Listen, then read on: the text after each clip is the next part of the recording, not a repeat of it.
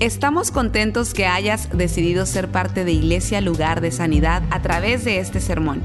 Tal vez estás en tu automóvil, haciendo ejercicio, en el quehacer de tu casa o simplemente disfrutando tu día. Es nuestra oración y nuestro deseo que tú recibas lo que Dios tiene para ti. Si te es posible, te recomendamos que tomes notas de lo que Dios te hable el día de hoy. Vamos a hablar sobre el pan de vida, los siete yo sois de Jesús.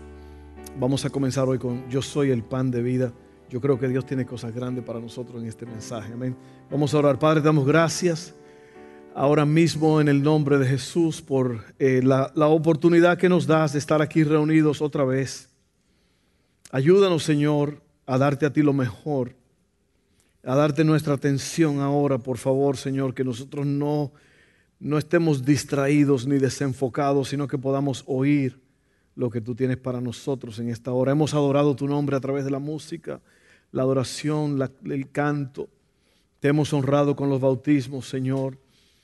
Así que ahora queremos que tú recibas honra a través de la palabra. Háblanos y cámbianos. Todo esto lo pedimos en el nombre de Jesús.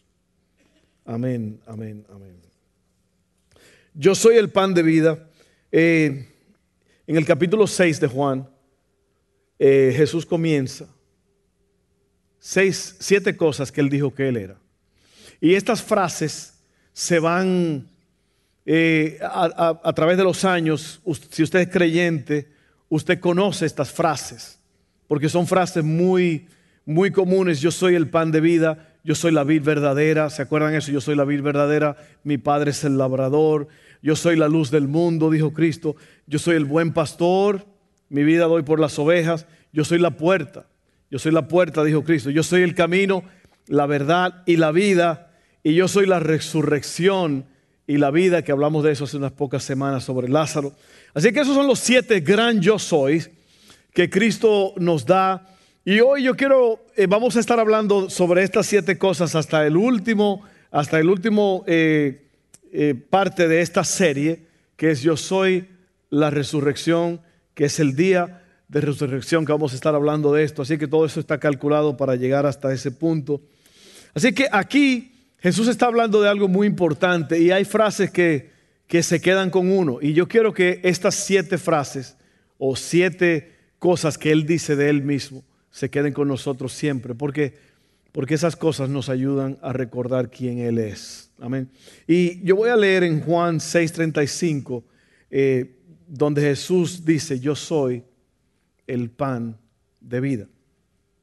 Algo muy interesante ahora es que todo el casi todo el capítulo 6 de Juan habla sobre esto de que Jesús es el pan de vida. Y es un, es un capítulo espectacular. Léalo cuando usted esté en su casa. Léalo tranquilo porque ahí hay mucho. Es un tesoro este eh, capítulo 6 de Juan. Y dice así, Juan 6:35. Dice, Jesús le respondió, yo soy el pan de vida. O mejor dicho, yo soy el pan que da vida. El que viene a mí nunca volverá a tener hambre. El que cree en mí no tendrá sed jamás. ¿Cuánto ustedes le da hambre después de haber comido? Hay algunos de ustedes que no están terminando el lunch y ya están planeando la cena. ¿Eh? Se acaban de, todavía están los platos sonando en el desayuno y están pensando que vamos a almorzar. ¿eh? Pensamos que tenemos que comer todos los días, ¿verdad? Sí, sí, lo necesitamos. Pero sí, porque a uno, eh, el, cuerpo humano está creado de cierta forma en que usted quema las calorías, lo que usted se come lo quema, ¿ok? Lo, y, lo, y lo tira también por dos diferentes eh, lugares. Entonces, eh, eh, uno come, quema esas calorías, vuelve a comer, le da hambre. Y lo que Jesús está diciendo es que hay una, hay una satisfacción espiritual cuando nosotros le conocemos a Él. Dice Él, no volverá a tener hambre. El que, yo soy el pan de vida, el que viene a mí nunca va a tener hambre otra vez. Y yo voy a explicar eso en un momento. El poder de esta frase de que Jesús dice yo soy, no solamente existe en el Nuevo Testamento, no era algo nuevo para Jesús, esto ya existía mucho antes, es, eh, no es solamente la realidad del momento, pero es una declaración de que Él siempre ha sido el gran yo soy por todos los tiempos. Jesús se describe a sí mismo como el pan de vida después de haber alimentado a más de cinco mil personas sin contar las mujeres y los niños. En ese mismo capítulo 6 de Juan, y yo voy a leer una parte de eso en un momento porque Él alimenta le da pan a más, aproximadamente se creen que eran como 8 mil personas. Ahora imagínense, ahora mismo aquí habrá unas 200 personas, no sé. Alimentar a 200 de ustedes es un, un problema serio ahora mismo. Imagínense dónde nos van a hacer ahora mismo rápido para alimentarlos a ustedes. Ahora imagínense 8 mil personas. Él lo acaba de hacer y luego él dice estas palabras en un momento, en, al otro día lo dice, yo soy el pan de vida. Ahora, como les dije, esta frase de yo soy es muy importante y va atrás. Libro de Éxodo, capítulo 3, 13 al 14. Esta historia es cuando Dios manda a Moisés para que libere al pueblo de Israel una gran batalla con el faraón de Israel para que Israel pudiera liberar, para que faraón, el, rey de Egipto, pudiera liberar a Israel. Y esto es lo que pasa, esa conversación entre Moisés y Dios. Dice, pero Moisés volvió a protestar, si voy a los israelitas y les digo, el Dios de sus antepasados me ha enviado a ustedes ellos me preguntarán, ¿y cuál es el nombre de ese Dios? Entonces, ¿qué le responderé? Le dice Moisés. Dios le contestó a Moisés, yo soy el que soy. Dile esto al pueblo de Israel, yo soy, me ha enviado a ustedes. Piénsalo por un momento. Porque uno siempre define, ¿verdad? Cuando usted dice yo soy tal o yo soy fulano, yo soy esto. Pero Dios le dice a Moisés, dile a Faraón cuando tú vayas enfrente de él, cuando, o cuando, perdón, el pueblo de Israel, cuando vayas y te pregunten, ¿quién es ese Dios? Tú le vas a decir, dile que yo soy el que soy. Diles que yo soy te envía. Ahora, ahí está, ahora en el Nuevo Testamento, miles de años después, Jesús está hablando con el mismo pueblo de Israel y le está diciendo, yo soy el pan de vida. Ahora, ¿cómo, cómo se aplica eso a nuestras vidas hoy? ¿Cómo se aplica esto? Porque hay muchas frases que uno recuerda, ¿verdad? Por ejemplo, ¿quién dijo, no contaban con mi astucia? ¿Quién lo dijo? Caramba, duraron mucho para decirlo. ¿Quién dijo? Es que se me chispoteó. Chavo del 8. ¿Cuántos de ustedes recuerdan frases que la usan todavía? Eh, esos son programas que usted vio de niño, pero son frases que uno aprendió. ¿Verdad? Cuando usted hace algo que sorprendió a todo el mundo, no contaban con mi astucia. O usted dice, es que lo tengo todo fríamente calculado. Yo recuerdo que yo iba a ver estos programas al lado de mi casa, no teníamos televisión, es que éramos tan pobres. No teníamos televisión y yo iba al lado y me, recuerdo que la televisión era en blanco y negro y es posible que ahora estoy revelando mi edad, ¿no? Hay algunos de ustedes que nunca... ¿Cuántos de ustedes vieron televisión en blanco y negro? A ver. Algunos no era porque, era porque no había, ¿verdad? Dijo Cantinflas, somos pobres no porque queremos, sino por necesidad. y muchos de nosotros, wow, yo recuerdo, yo iba a ver el chavo, el chavo, todos los días a la misma hora, salía uno después del otro. Y eso era una fidelidad. Todos los días después de la comida, creo que comenzaba a la una de la tarde, terminaba por ahí por las tres. Todos los días mi hermano y yo íbamos a al lado, de los vecinos a ver esto. y esas frases siguen con uno. Hay otras frases de otras películas, eh, eh, hay otras frases aquí en los Estados Unidos de películas que usted se, se acuerda como Arnold, ¿verdad? Cuando dijo, I'm the party pooper. Yo soy el agua fiesta, ¿verdad? Oh, go ahead, make my day. Son películas, son cosas que han pasado. Algunos de ustedes la conocen, algunos, algunos de ustedes están como, hmm, ¿qué es lo que está diciendo? Pero estas frases de Jesús tenemos que tenerlas en mente y esas sí en verdad no se deben de olvidar. Yo soy el pan de vida. Así que desde antes Dios dice, yo soy el que soy. Eh, no es nuevo, no es algo nuevo, es algo que se está recordando. Ahora yo quiero leer este, esta historia ahora mismo en Juan 6, 1 al 14, porque la Biblia se ha hecho para ayudarnos. La Biblia no es un libro nada más para, para tenerlo ahí de lujo, ¿no? Agarrando polvo. La Biblia es un libro que está vivo. Y el problema con la mayoría de nosotros es que no lo leemos. Y estas historias se han escrito para que nosotros aprendamos a vivir cada día. Porque durante el día vas a tener situaciones difíciles y vas a tener que tomar decisiones salomónicas. ¿Sabe lo que son decisiones salomónicas? Son cosas en la vida de Salomón. Dice la Biblia que Salomón fue el hombre más sabio del mundo no va a haber otro hombre como Salomón, ni, va a ni, lo hubo ni lo habrá como Salomón. Así que si usted pensaba que usted era sabio, que usted iba a ser el número uno, ya Salomón, dice Dios, que él es el mero mero. ¿Ok? Así que Salomón tomó decisiones muy violentas y muy fuertes, pero siempre lo hacía con sabiduría y dejaba a todo el mundo atónito con la boca abierta. ¿Ok? Usted va durante el día, cada día, o durante la noche, o quién sabe cuándo, usted va a tener que saber qué decisiones tomar. Y la Biblia nos da luz. Amén.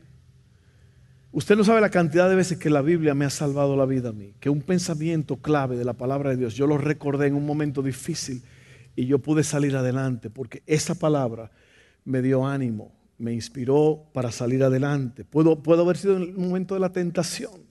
Dice la Biblia que cuando tú seas tentado, Dios también te va a dar la salida para que tú puedas vencer. Entonces, aquí en Juan 6, 1 al 14, esta es la historia de cuando Jesús alimenta a toda esta gente. Pero hay varias cosas que pasan allí en ese transcurso. Cosas que desafían nuestra fe, cosas que, que nos dejan pensando y viendo, ajá, y ahora, ¿quién podrá defenderme? ¿Se acuerdan de esa frase, no? Ahora, ¿quién podrá ayudarme? Míralo ahí, ahí va, ahí va la lectura. Después de esto, Jesús se dirigió al otro lado del lago de Galilea, el lago de Tiberias. Y una gran multitud lo seguía porque veía las señales que hacía en los enfermos. Entonces Jesús subió a un monte y se sentó allí con sus discípulos.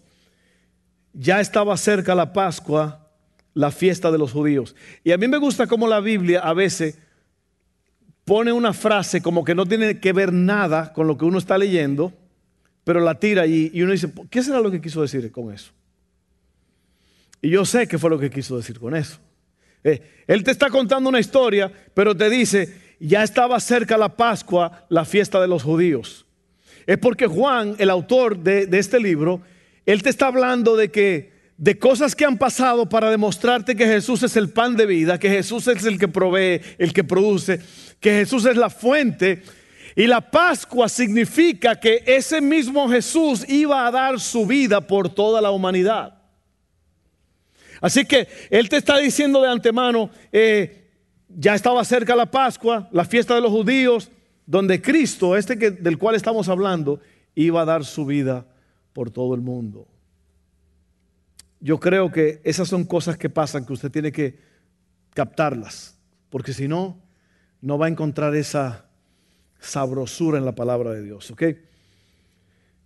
Cuando Jesús alzó la vista y vio que una gran multitud se acercaba a él, o sea, ellos están allá en un lugar, dice allí que había mucha hierba, usted lo va a ver en un momento. Jesús levanta los ojos y dice, wow, mira cómo está la gente aquí, los han seguido. ¿Por qué? Por los milagros. Imagínate que Jesús estaba sanando gente a izquierda y derecha, endemoniados siendo liberados, personas con todo tipo de enfermedades siendo sanados. Y eso hizo que toda esta gente empezara a seguirlo. Y de repente tenían una multitud de ocho mil personas. Porque dice ahí claramente, Mateo dice, sin contar las mujeres y los niños, cinco mil hombres. Añádale un par de muchachos a eso. Y una mujer por familia. Oiga bien, seguimos leyendo. Cuando Jesús alzó la vista y vio una gran multitud se acercaba a él, le dijo a Felipe, ¿por qué le dijo a Felipe? Eran doce discípulos, ¿por qué le dijo a Felipe? Bueno, una de las razones es porque Felipe era de ahí, de esta región. Y Cristo le dice a Felipe, pero es más que eso, ¿no? ¿Dónde compraremos pan para que estos coman? Como Felipe, oye, tú que eres de aquí del área, tú, sabes dónde hay un Walmart por aquí. tú no sabrás dónde hay un, un Albertson por aquí cerca. Otra vez, te estoy diciendo que estas cosas se han escrito para que tú puedas ver el diamante, la belleza en todo. ¿Dónde compraremos pan para que estos coman? Pero decía esto para ponerlo a prueba. Oiga bien, ¿por qué? Dice aquí, pues él ya sabía lo que estaba por hacer. ¿Cuántos de ustedes le dan gracias a Dios porque él sabe lo que va a hacer? Aquí está un problema serio, un problema de ocho mil boquitas que están hambrientas. Eso es un problema grande, porque si no, lo que va a pasar ahí, la gente se va a empezar a desmayar y el problema va a ser peor. Amén. Tener que llamar a IMS, la ambulancia, ¿no? Emergency Medical Services. Imagínense ahora el problemón de toda esa gente ahí con hambre. Y Jesús le dice a Felipe, oye, Felipe, ¿qué, vamos a hacer con, qué vamos a hacer con toda esta gente? Pero usted está probando para ver qué Felipe le dice. Y él sabía lo que iba a hacer. Dios sabe la solución a tus problemas de antemano. Y a veces nos volvemos locos pensando, pero Dios ya sabe.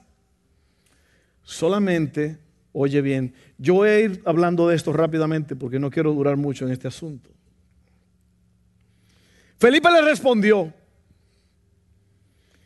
ni 200 denarios, un denario es el salario de un día de una persona que eran aproximadamente 7 centavos en ese tiempo. Ni 200, creo que el total eran 34 dólares. Eso eran 200 denarios de ese día, eran 34 dólares, el equivalente de hoy. Ni 200 denarios de pan bastarían para que cada uno de ellos recibiera un poco. ¿Ok? Felipe es el calculador negativo que muchas veces nosotros somos o existe en nuestro círculo.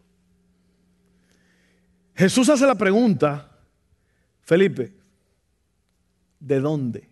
¿Dónde? La palabra dónde quiere decir posición. ¿Dónde? ¿De dónde vamos a sacar? Y Felipe le dice que 200 denarios no son suficientes. Jesús pregunta dónde y este responde cuánto. ¿Lo había visto? Ese es un calculador frío, un calculador negativo. Esas son las personas a tu alrededor, o a lo mejor tú eres así, que siempre dicen, no se va a poder, no da la matemática, no, no vamos a poder tener para pagar eso, no se va a hacer. Cuando mi esposa, me, ella le dijo la semana pasada o la antepasada de eso, de que nada más vamos a buscar un dinero por ahí para arreglar esta casa, yo he seguido el calculador negativo. ¿De dónde? ¿De dónde vamos a sacar? Lo haces tú también, ¿verdad? Dile que está a tu lado, tú lo haces también. No, el, pastor no es el único que lo hace, tú lo haces también. ¿Y cómo? ¿Cómo voy yo a hacer eso? Felipe, dime, mira, Felipe, está con el Hijo de Dios, caramba. Lo que Felipe debió haber dicho, Ronald, fue, mira, maestro, Tú me estás preguntando una pregunta que yo no sé contestarte, pero yo sé que tú sabes lo que vas a hacer. ¿Sí o no? Es lo que tú y yo debemos de contestarle a Dios cuando nos vemos en una situación difícil. El Señor, tú lo sabes todo. Ha sido una vez le dije yo a mi hermano cuando estaba más jovencito y que íbamos a orar por la comida, y le dije yo, ora, varón, por la comida. Y dijo, Señor, tú lo sabes todo, amén. ah, caray, esas oraciones son buenas, ¿no? Porque a veces hay hermanos que oran. Había un grupo de personas despidiendo a un hermano que estaba muy enfermo, estaba muy mal y, y estaban varios allí. Había uno que oraba largo y por, por, por cosa del destino le pidieron a esa persona que orara. Ore por el hermano.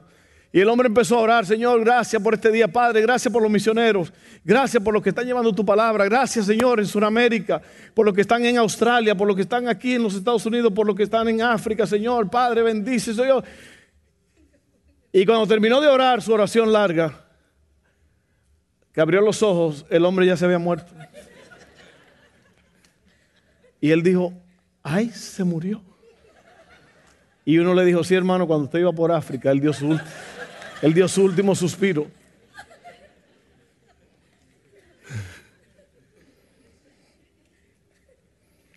Pero yo creo que usted y yo deberíamos dejar de ser calculadores fríos como Felipe.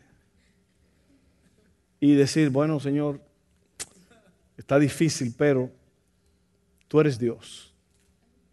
Eso fue lo que Felipe debe haber dicho. No, pero se fue, se fue, se fue por el otro lado. No, ¿y de dónde vamos? Está con el Hijo de Dios. Está con el Creador del universo. Usted va a ver cosas más grandes ahora en un momento. Pero la cosa no para ahí. Luego aparece Andrés. El verso 8. Andrés, que era hermano de Simón Pedro, y uno de sus discípulos le dijo, aquí está un niño que tiene cinco panes de cebada y dos pescados pequeños. Es como, hey, maestro, Aquí encontré un muchachito que tiene cinco panes de cebada, que es, imagínate una tortilla de harina, pero dura, y nada más se parte, y la gente comía eso. Eso era el pan nuestro de cada día. Esa era la comida típica de una persona pobre. En eh, los panes de cebada y los peces que eran como unas sardinitas eh, secas. Eso es lo que ese niño, entre ocho mil personas, este bárbaro encontró a alguien, le quitó el lonchecito a un muchachito. Maestro, mira, vino con la bolsita en la mano. o con una loncherita de esa de metal. ¿no? ¿Cuántos usaron loncherita de esa cuando eran chiquitos? No, pastor, en, en el rancho no había de eso.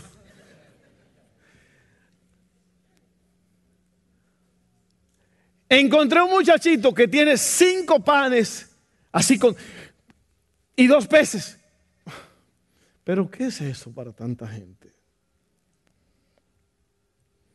Ese es el, que al principio se anima y vamos a hacerlo, pero después dice, no se puede. Así nos pasó una vez. Fuimos a México, un lugar extraordinario, por allá por... Ah, ¿Dónde era? Por allá por Matehuala, creo que era. No Guatemala, Matehuala. ¿Ok? ¿Cuántos han oído de ese nombre en México? Matehuala. Ni yo que soy mexicano, pastor. Matehuala es un lugar extraordinario que tiene una zona como desértica, un, desierto de polvo blanco, no es arena, es, arena, es como un polvo blanco, un sitio muy exótico, unos lugares extraordinarios. Y fuimos porque había una montaña altísima donde había una misionera allá arriba que tenía una obra, había un pueblito allá arriba y esta misionera, wow, estaba haciendo cosas tremendas allá. Eh, y era muy difícil el camino, muchas tragedias habían pasado por ahí. Eh, porque el camino estaba así. Para subir la montaña al principio, eh, así. Y andamos en un van grande y una camioneta. Y José Davis, que era el, misionero que, de este lado de los Estados Unidos que nos llevó para allá, teníamos un guía que se llamaba Simón, que era un hermano de la iglesia también. Y cuando llegamos para subir la montaña, estaba tan inclinada que todo el mundo se asustó y dijo, no, pero es imposible subir por ahí con este van y esta camioneta grande. Si no, no, no.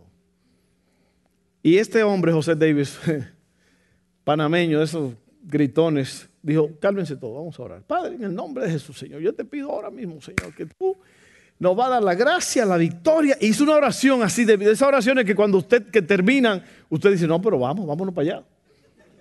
Vamos. Y él termina así, sudado, con esa oración poderosa. Y mira al guía, a Simón, y le dice, Simón, ¿usted cree que vamos a subir? Ese es Andrés. Ese es Andrés. encontré, encontré una comidita aquí. Pero ¿y qué es eso para tantos? Seguimos. Entonces Jesús dijo, hagan que la gente se recueste. Había mucha hierba en aquel lugar y se recostaron como cinco mil hombres. Jesús tomó aquellos panes y luego de dar gracias los repartió entre los discípulos. Y los discípulos entre los que estaban recostados. Esto mismo hizo con los pescados y les dio cuanto querían. Cuando quedaron saciados, les dijo a sus discípulos, recojan los pedazos que sobraron para que no se pierda nada. Entonces ellos los recogieron y con los pedazos que sobraron de los cinco panes de cebada a los que habían comido, llenaron doce cestas. Al ver aquellos hombres la señal que Jesús había hecho, dijeron, verdaderamente este es el profeta que había de venir al mundo. Doce cestas, doce discípulos, todo fríamente calculado. Jesús hizo un milagro extraordinario. Y yo quise relatar esto porque de ahí es donde yo pienso que más adelante Jesús, al otro día la gente lo viene a buscar ahora. Y Jesús habla con ellos y le dice, ustedes me están buscando porque quieren pancito otra vez. Pero él se mete más profundo y él empieza a decirles, lo que ustedes necesitan es una relación conmigo. Porque una vez que ustedes coman, que es donde leímos hace un rato, yo soy el pan de vida, el que viene a mí nunca volverá a tener hambre. Lo que él está diciendo, ustedes están buscando pan físico, pero yo les estoy dando el pan espiritual que le va a calmar la sed espiritual y también le va a ayudar para calmar la sed física o el hambre física. Entonces muchas veces la gente está buscando ese milagro, que Dios haga algo en la vida de ellos.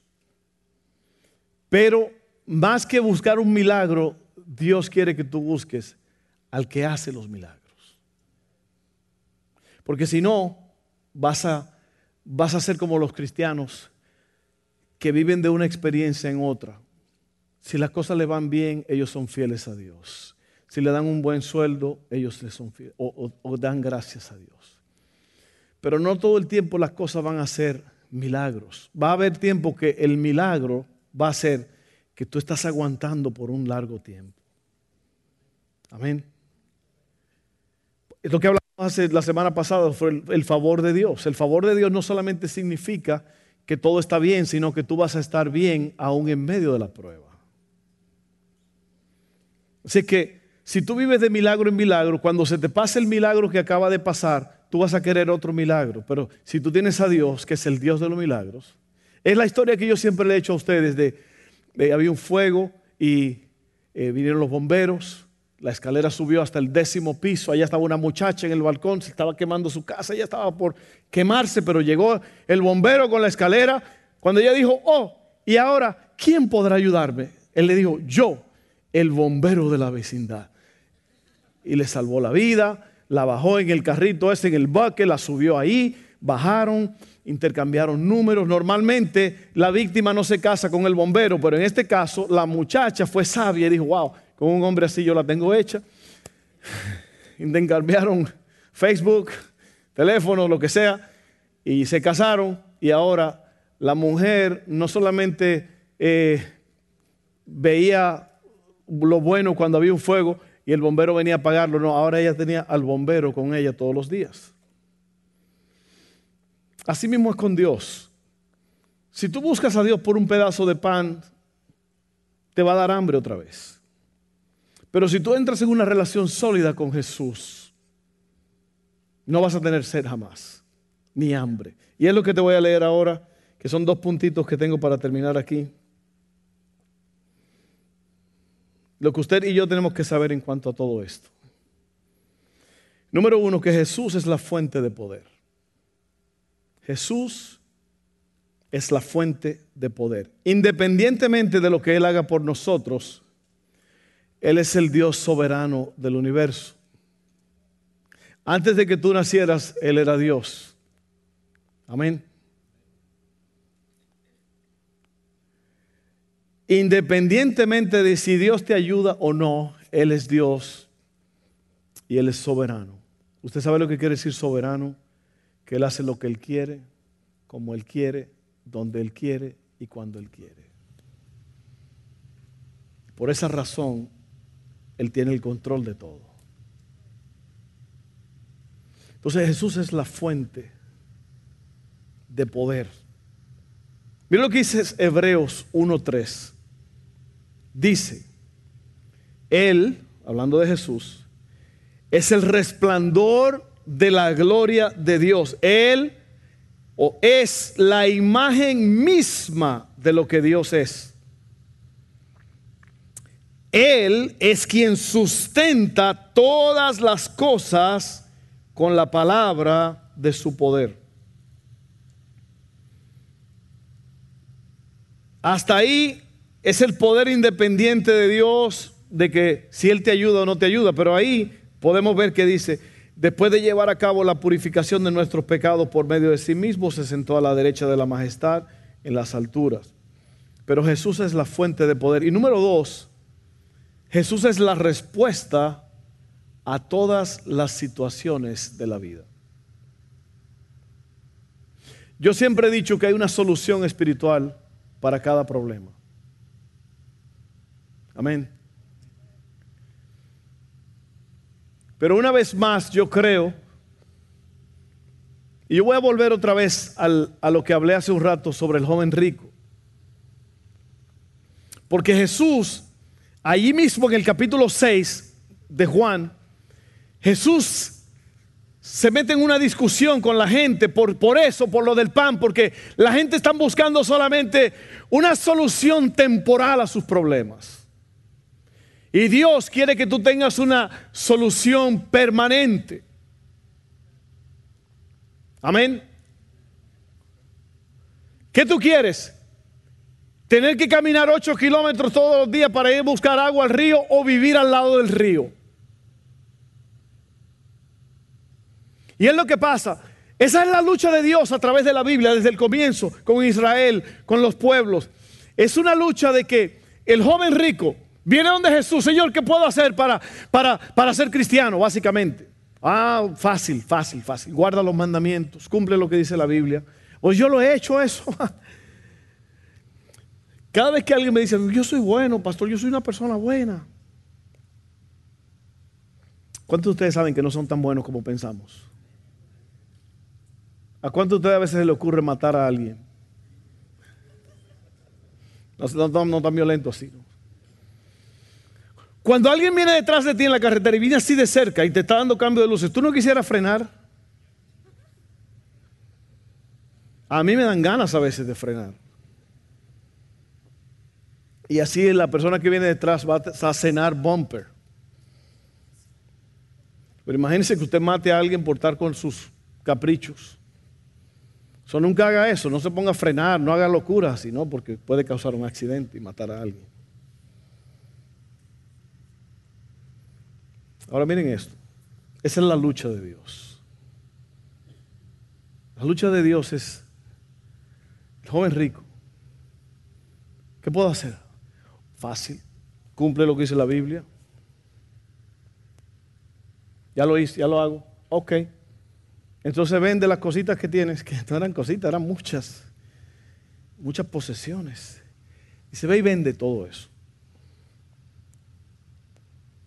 Eso que usted ve que se pararon y se fueron, no es que les molestó el mensaje, ellos son los de la banda que van a tocar ahorita.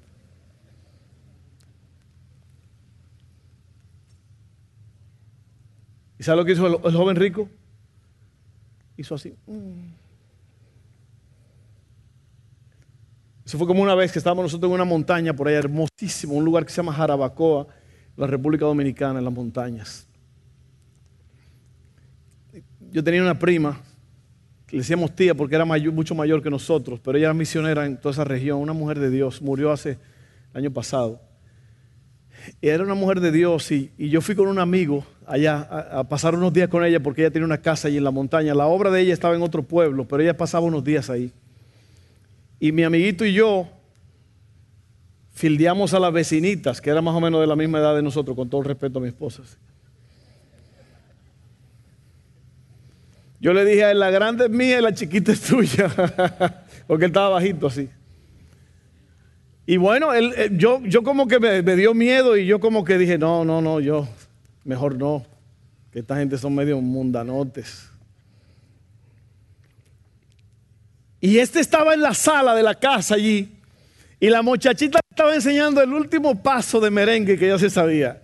Y ella estaba poniendo el esqueleto. Y, y, Manuel así viéndola bailando. Y, y, mi tía llega y está allí en la sala, así, mi tía, que todo el mundo sabe que es una mujer de Dios, una misionera. Y la muchachita va así.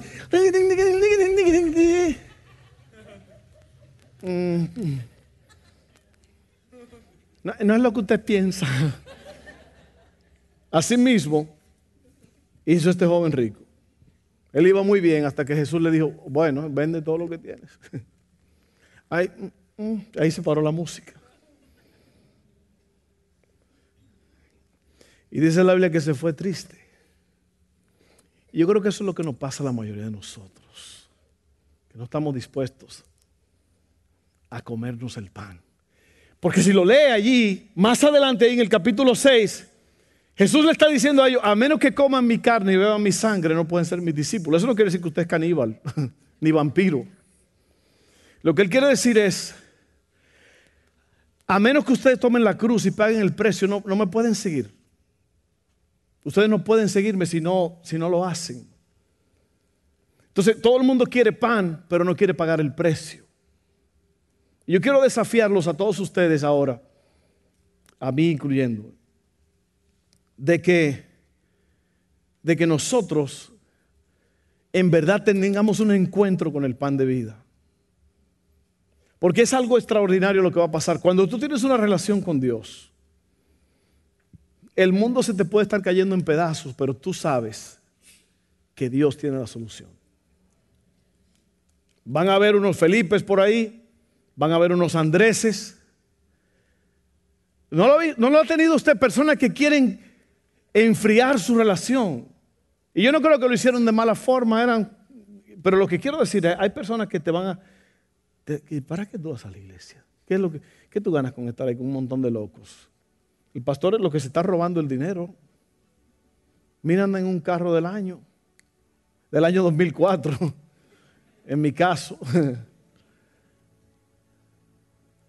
Hoy yo lavé el carro mío. Es un carro del 2004, ya un carrito ya con muchos... Pero para mí es importante porque lo que yo quería algo así, un carro grande. Usted sabe bien que yo le he contado que lo peor del mundo es una persona de, de 6'2 sentarse en un carrito chiquito. Yo no sé si usted ha manejado con las rodillas, tocándole las orejas, pero no, no, es bueno. Yo estaba lavando el carro y lo lavé hoy y me acordé de Facebook y dije, a veces me dan ganas de irme a comprar un carro nuevo pero lavo el que tengo y se me quita. Amén. Y lave su carro, lávelo, dele brillo, límpielo, aspírelo, póngale perfume de ese que New Car Fragrance. Fragancia de carro nuevo, póngale eso. Es un engaño y todo, pero hey, por lo menos usted está disfrutando lo que tiene. Amén. Pero a la gente hay, hay, hay Felipes y Andréses que te quieren decepcionar. Pues sabe que ellos no están corriendo tu carrera. Ellos no están como tú estás pensando, hey, yo estoy en el lugar correcto. Mis hijos sirven a Dios. El viernes en la noche, yo estaba en mi casa, yo había estado trabajando y Dustin tenía su reunión de jóvenes, de grupos pequeños. Y habían varios muchachos allí en la sala, muchachos que están aquí ahora mismo, hijos de ustedes, estaban allí en la sala, estaban orando. Y yo le tomé una foto, ¿no? Y como que quise capturar el momento. No hice nada con la foto, la tengo en mi teléfono todavía. Pero yo quise capturar ese momento porque eso es lo que muchos de tus amigos no piensan. Que tu hijo, en vez de estar por ahí tomándose unos tragos, fumando cosas raras o metiéndose en problemas, como usted sabe que muchos de nuestros, de nuestros muchachos en la comunidad lo hacen. Estos estaban orando, estaban comiendo, estaban teniendo un buen tiempo. pasando un buen tiempo en la presencia de Dios. Y yo estaba, así como el que no sabe las cosas, yo lo estaba oyendo, cómo estaban orando. Todos ellos hicieron una oración. Y son hijos de ustedes.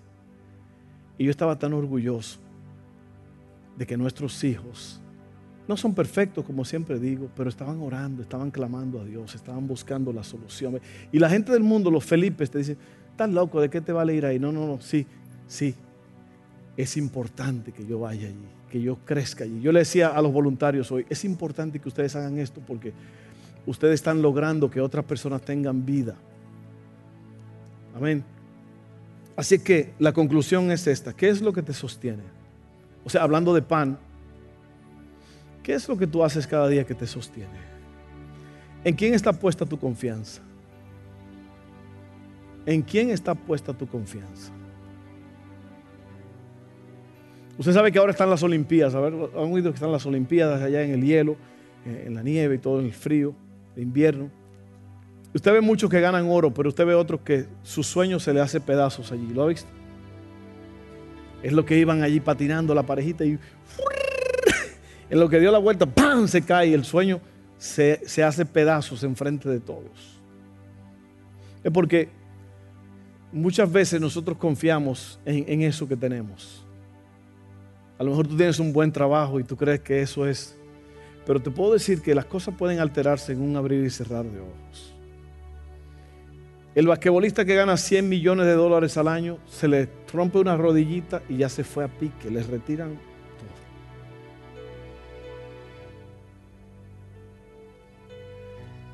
Entonces, ¿en qué es lo que te sostiene? ¿En qué está puesta tu confianza? ¿En qué tú confías? Jesús dijo, yo soy el pan de vida, yo soy el pan que da vida, yo soy la fuente, yo soy el poder. Yo soy el que verdaderamente te puede sostener en las buenas y en las malas, cuando hay y cuando no hay, cuando las cosas están hermosas y cuando están feas, cuando es día y cuando es noche. Yo te sostengo siempre. Pero nosotros muchas veces queremos lo temporal, el joven rico. El joven rico se fue muy triste. Y yo quiero animarte hoy a que tú en verdad entres en este asunto y que tú tengas una relación íntima con Dios y que tú busques, que tú escudriñes, que tú experimentes quién Dios es. Eso es comerse el pan verdadero. Salmos 73 dice así.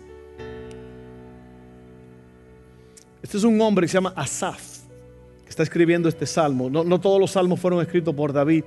Hay un porcentaje poquito, un, porcentaje menor que fueron escritos por varios jóvenes. Este Asaf es el director de la música de David. David. El rey David era un hombre que amaba a Dios y adoraba. Y este hombre tiene una posición altísima, Asaf. Y él está contando en este salmo de, sus crisis y de sus problemas, de cómo él en las noches estaba dudando de Dios. ¿Cuántos de ustedes han dudado muchas veces? ¿Cuántos de ustedes se mantienen despiertos a veces en la noche pensando, ¿cómo es que Dios me va a sacar a mí de este problema? ¿No, no lo ha hecho? ¿Cómo vamos? ¿De dónde? ¿De dónde? Felipe, ¿de dónde vamos a sacar? Yo no sé. Yo no sé, lo que yo tengo son 200 denarios. Yo tengo 34 dólares y usted está dando vueltas en la cama, está sudando, está dando vueltas. Sin embargo, el Dios del universo está allí a tu lado.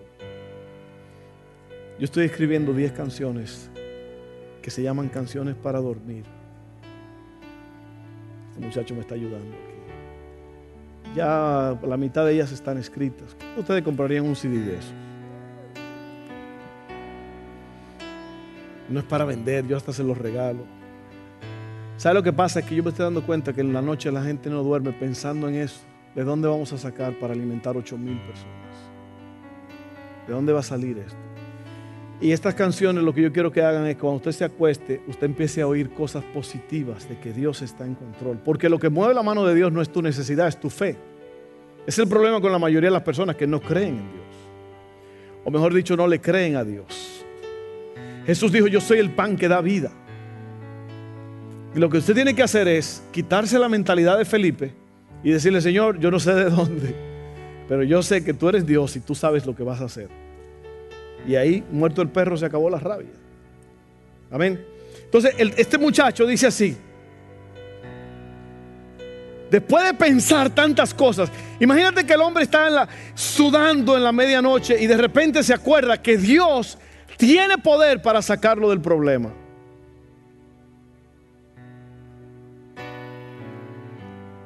Y dice él, sin embargo, todavía te pertenezco.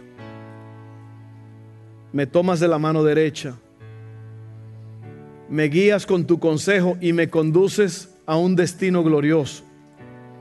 Y luego él dice, ¿te acuerdas que te pregunté ¿quién, en quién está puesta tu confianza? ¿Quién te sostiene? Él dice aquí, ¿a quién tengo en el cielo sino a ti? Te deseo más que cualquier cosa en la tierra. Oiga bien estas palabras. Puede fallarme la salud y debilitarse mi espíritu, pero Dios sigue siendo la fuerza de mi corazón. Él es mío para siempre. Es como casi como la actitud de un niño cuando quiere a alguien. Ella, es mía, él es mío. ¿Verdad que sí? Usted ha oído a los niños diciendo eso. My daddy, he's my daddy. Como muy... Un sobrino mío agarró una papaya de ese tamaño y la abrazó y le dijo, tú tienes que ser mía. Así mismo dice este, tú eres mío para siempre. Oiga, ¿qué tipo de relación con, con la deidad? Le está diciendo, tú eres mío para siempre, a Dios. ¿Y cuántos de nosotros tienen una relación así con Dios? Que tú le dices a Dios, tú eres mío para siempre. Puede, puede fallarme la salud y debilitarse mi espíritu, pero Dios sigue siendo la fuerza de mi corazón. Él es mío para siempre. Los que lo abandonen a Dios perecerán. Ahí donde aparece el, apellido Pérez por primera vez en la Biblia. Dice perecerán. No sé qué. Perecerán porque tú destruyes a los que se alejan de ti. En cuanto a mí, qué bueno es estar cerca de Dios. Y sea el Señor soberano mi refugio y a todos les contaré las maravillas que haces. Yo te animo en esta tarde que tú te acerques al pan de vida. Él dijo, yo soy el pan de vida. El que a mí viene, el que a mí viene no tendrás hambre ni sed jamás.